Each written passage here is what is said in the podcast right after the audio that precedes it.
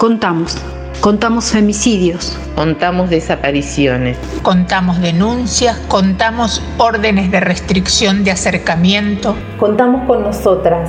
Contamos logros, contamos desafíos. Contamos proyectos. Ahora, que sí nos ven, buscamos que nos escuchen.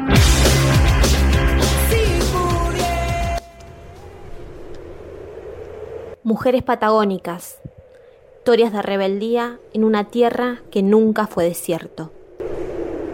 Este domingo 23 de agosto, en la plataforma Contar, se estrena la serie de Aimé Painé. Esta heroína mapuche que murió a los 44 años, criada en un orfanato, logró transformarse en una de las voces del coro polifónico nacional y dedicó su juventud a recuperar de la mano de las abuelas mapuche el canto de la tierra. La serie de Aimé, en su origen, cuenta una historia de transformación, la misma que vivió su directora, Aymara Roberá, quien es parte del entramado de mujeres que posibilitó que la historia de la cantora mapuche volviera a emocionar. Aymara nació en Cutalcó. Desde niña se supo actriz, llegó a grabar con Campanella y fue de las estrellas distinguidas que camina la alfombra roja de Cannes. En 2012 se topó con la historia de Aimé Painé y supo que eso era digno de contar.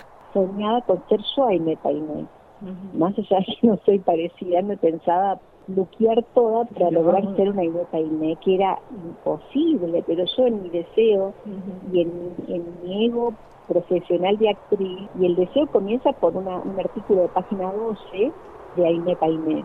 Cuando veo una nota de ella, me, arranco muy mal, ese, ese diario, estaba tomando café, me lo llevo, me meto en internet, y cuando pongo Aime Painé, digo, ay, esto es una película Así apareció todo. No fue sino con el correr del proyecto que Aymara se dio cuenta que ya no era actriz sino directora. Como un pase mágico del destino, se cruzó con Charo Bogarín, quien encarnaría finalmente la figura de Aimé. Siete días antes del rodaje yo ya estaba terminando la búsqueda de locaciones y agradezco a, la vida, no sé, a Aimé, que para mí del cielo fue ella, que paso caminando por acá en, Neuquén y veo una ficha enorme de Tonolec que venía, que estaba justamente de gira en la Patagonia. Charo escuchó el mensaje y lo primero que pensó Charo es, me están llamando para protagonizarla.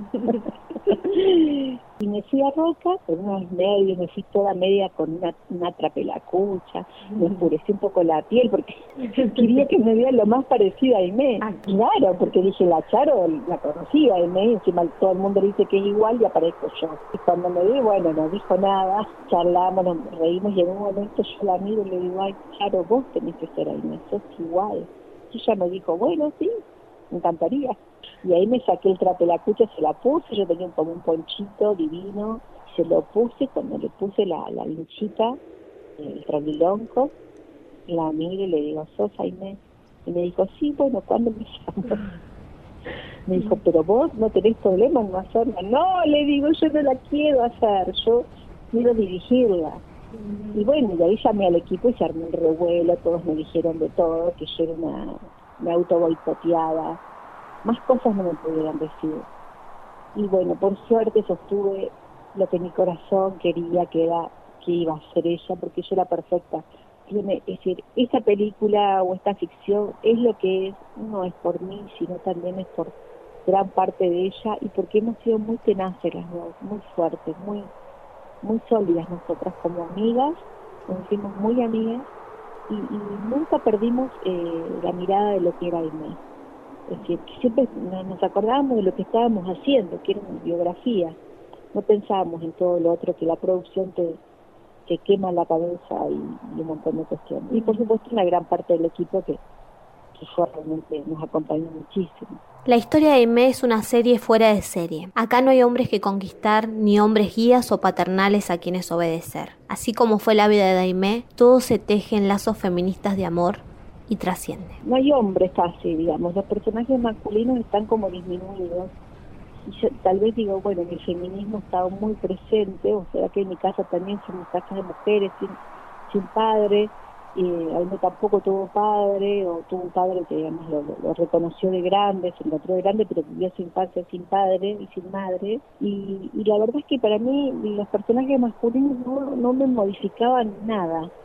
Todo me terminaban llevando que todas las historias, tanto la machi, la enfermera que la cuida, que es una paraguaya que habla todo el tiempo, le habla en guaraní, en el coma de Aimé, todos los personajes que aparecen son fuertes, las abuelas en, la Patagonia, eh, las niñas que, que, marcan también cosas, digamos, todos los personajes son femeninos, me parece bueno, magnífico que tengamos una historia donde los personajes fuertes son las mujeres y que no tienen que estar atrás de nada masculino, ¿no? Que nada, ni siquiera la lengua se transfiere desde las abuelas a los nietos, eh, la sabiduría también.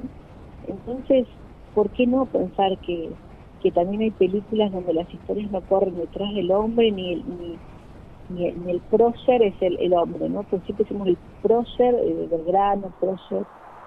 Y bueno, ¿y por qué no pensar esto? no Yo muchas veces lo puse, ahí no es nuestra prócer mapuche.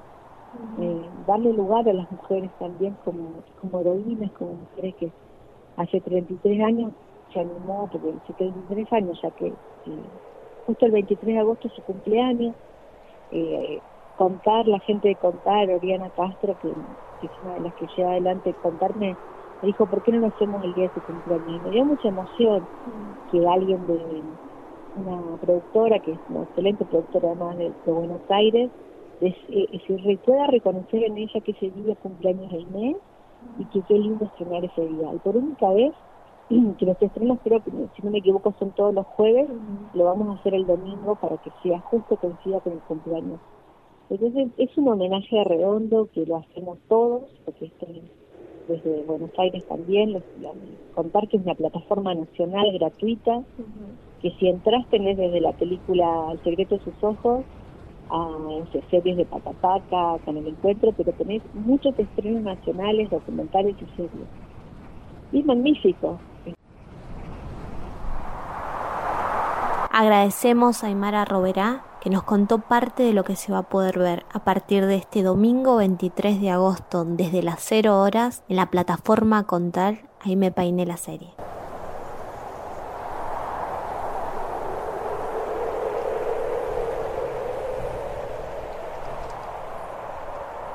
La agenda de género es agenda de todes. Ahora que te contamos, contamos con vos.